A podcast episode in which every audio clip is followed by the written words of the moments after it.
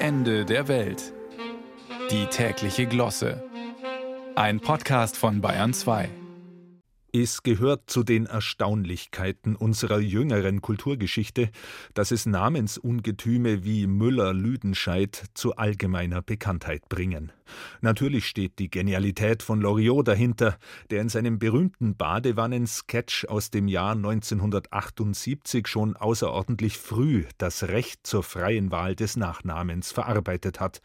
Rekordhalterin in dieser Disziplin dürfte die ehemalige Justizministerin Sabine Leuthäuser Häuser Schnarrenberger sein, die Loriots Kunstnamen mit ihren 26 Buchstaben im Nachnamen um satte acht Zeichen übertrifft.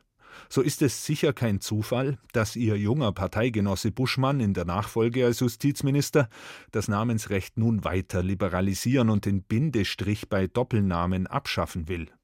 Das soll die freie Kombinatorik der Namen bei Eheleuten, Partnern, deren Kindern und Adoptivkindern erleichtern, denn das Namensrecht, so Buschmann, sei flexibel wie Beton.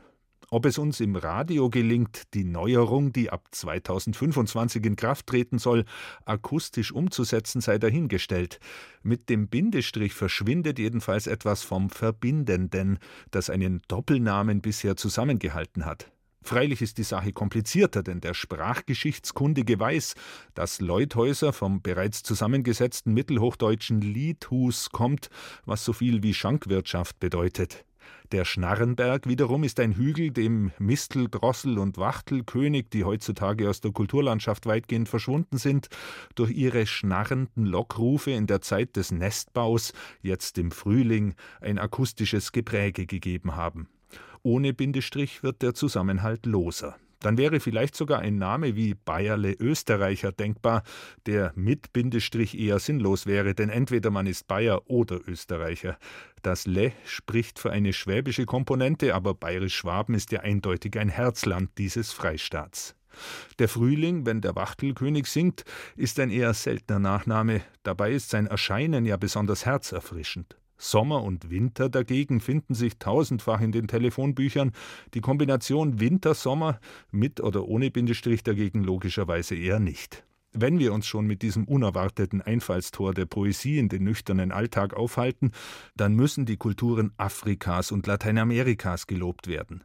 Statt der immer gleichen Vornamenshitlisten hierzulande gibt es dort das von My Lady abgeleitete Mileidis, das heute noch auf Prinzessin Diana zurückgeht, oder Namen wie Clever, Brilliant, Eversmile oder Kissmore, also Küsse mehr. Ganz so liberal sind wir noch lange nicht, und der beliebigen Aneinanderreihung von Namen, die ganze Ketten ergeben würden, bleibt ein Riegel vorgeschoben. Fantasiebegabte Naturen mögen das bedauern, aber in der alltäglichen Realität der Formulare werden sie doch dafür danken, dass endlos Namenskaskaden Grenzen gesetzt sind.